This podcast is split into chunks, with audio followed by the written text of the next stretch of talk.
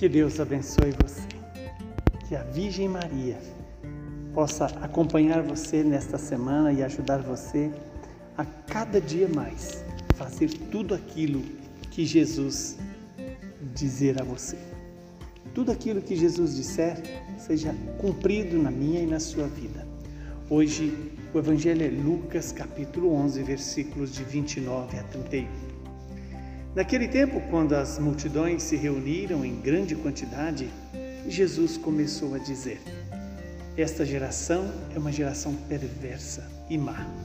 Ela busca um sinal, mas nenhum sinal lhe será dado, a não ser o sinal de Jonas.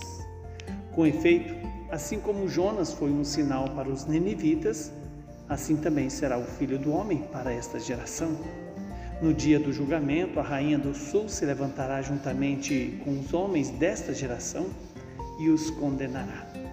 Porque ela veio de uma terra distante para ouvir a sabedoria de Salomão. E aqui está alguém que é maior do que Salomão.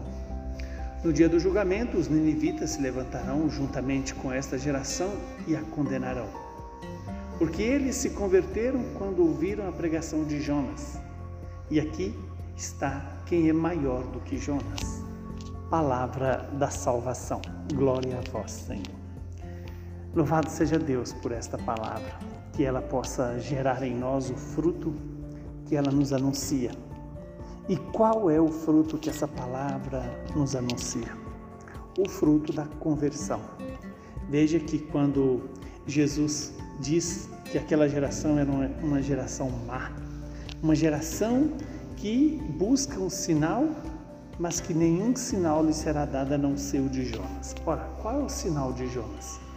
O chamado à conversão, ao arrependimento, à penitência, a uma vida ascética, uma vida de sacrifício por amor.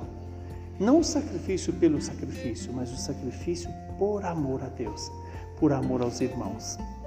E estamos diante de, uma, de um chamado de Jesus para mim e para você.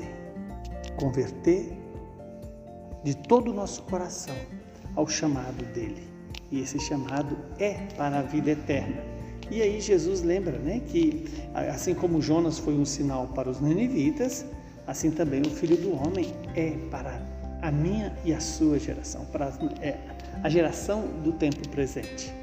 E aí Jesus também recorda que a rainha do sul se levantará é, com os homens dessa geração, porque ela veio de longe, de terras distantes, para ouvir a sabedoria de Salomão mas que ali estava alguém que tinha uma sabedoria maior do que a de Salomão.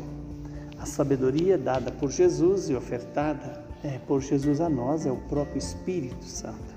O Espírito que gera em nós a vida eterna, que gera em nós a conversão, que gera em nós a decisão de é, obedecer a palavra do Senhor.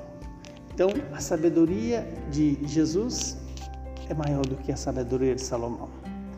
O sinal de Jesus é maior do que o sinal de Jonas. E o, o sinal de Jonas é, na verdade, uma preparação para que a humanidade inteira acolhesse o sinal de Jesus.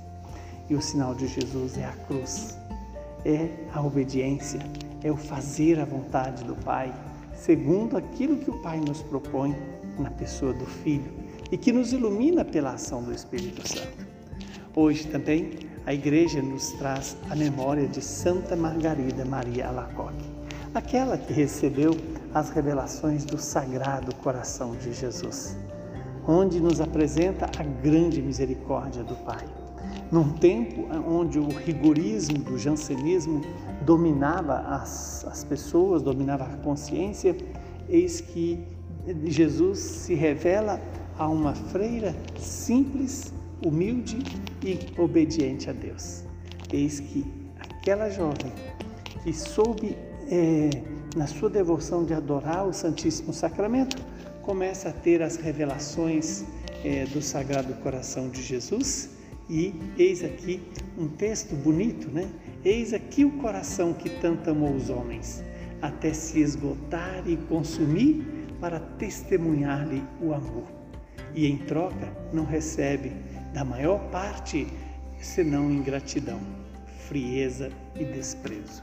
Veja que o mundo continua na mesma tônica de rebeldia, de desobediência, de não fazer a vontade do Pai e, por sua vez, não se deixar amar e muito menos amar o amor.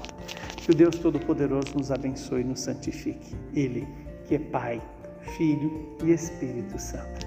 Saúde e paz para você e para todos os seus.